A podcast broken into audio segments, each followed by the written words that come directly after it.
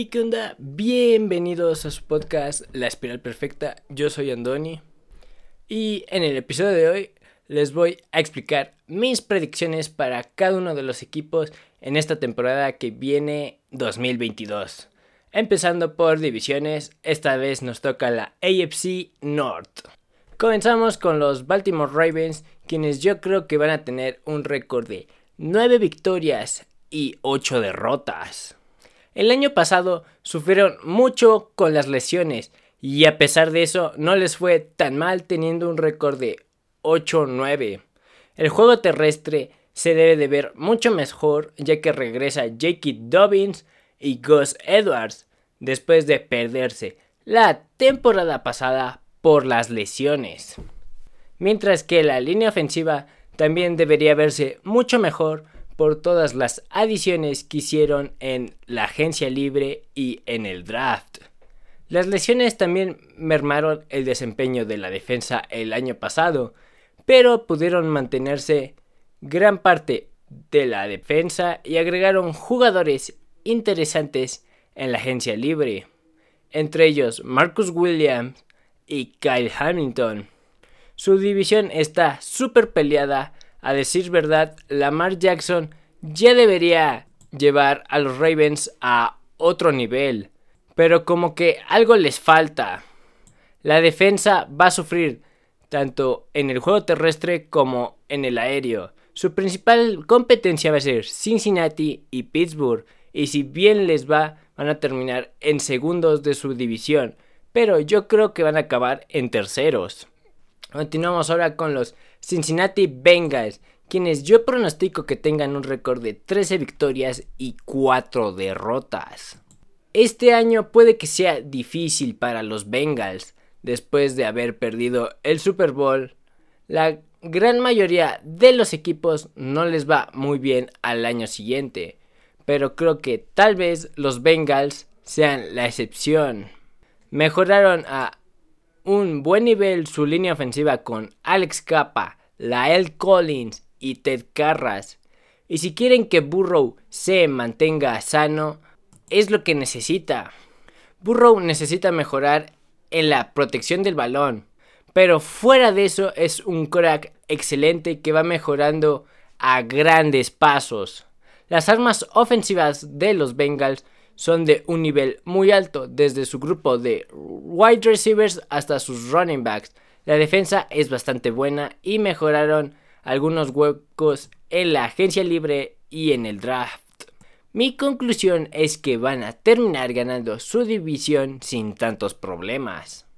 Vamos ahora con los Cleveland Browns, quienes yo pronostico que van a tener un récord de 5 victorias y 12 derrotas.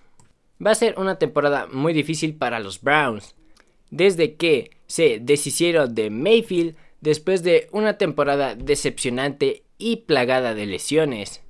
Sí obtuvieron a Watson en un trade, pero lo suspendieron 11 juegos para la siguiente temporada. El problema de esto es que el Korak sustituto que tienen Jacoby Brissett es su primer año en el equipo y a pesar de que su carrera tiene muy buenos números y bastante sólidos, los resultados en el campo no han sido bastante buenos. El equipo en sí parece que se está desmoronando por dentro. Karim Hunt ya pidió un trade porque no le extendieron y a pesar de que hicieron un par de buenas adiciones, perdieron muy buenos jugadores a la ofensiva. Probablemente el juego terrestre esté mucho más cargado para Nick Chubb y quizás comparta el balón con The Ernest Johnson. La línea ofensiva no va a ser tanto problema, pero la defensa es bastante buena, eso sí. Y con la experiencia y el progreso que deberían de hacer los jugadores, debería mantenerse como una de las mejores de la liga. Aunque con los cambios que van a enfrentar principalmente a la ofensiva, puede que no le ayude mucho a la defensa. En mi opinión, Cleveland puede terminar con la primera selección para el próximo año y este año no les va a ir muy bien. Lo único que les podría sacar a flote es el juego terrestre y la defensa. Ahora vayamos con los Pittsburgh Steelers, que yo pronostico que tengan un récord de 10 victorias y 7 derrotas. Aunque nadie cuente a Pittsburgh, estoy seguro que les va a dar la sorpresa a todo el mundo.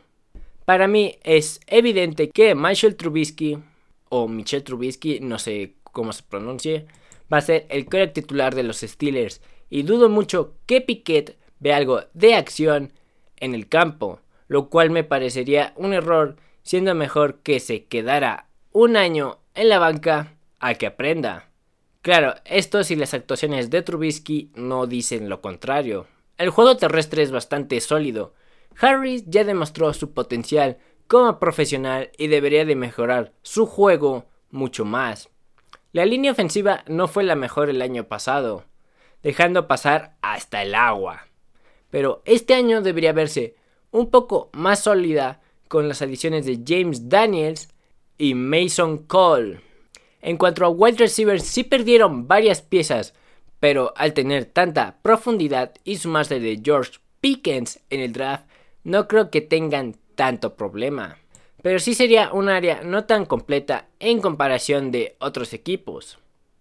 La defensa no es buena como parece a pesar de tener a TJ Watt. Su mayor problema es detener la carrera y con las pérdidas que tuvieron en la secundaria también sumaría ese problema.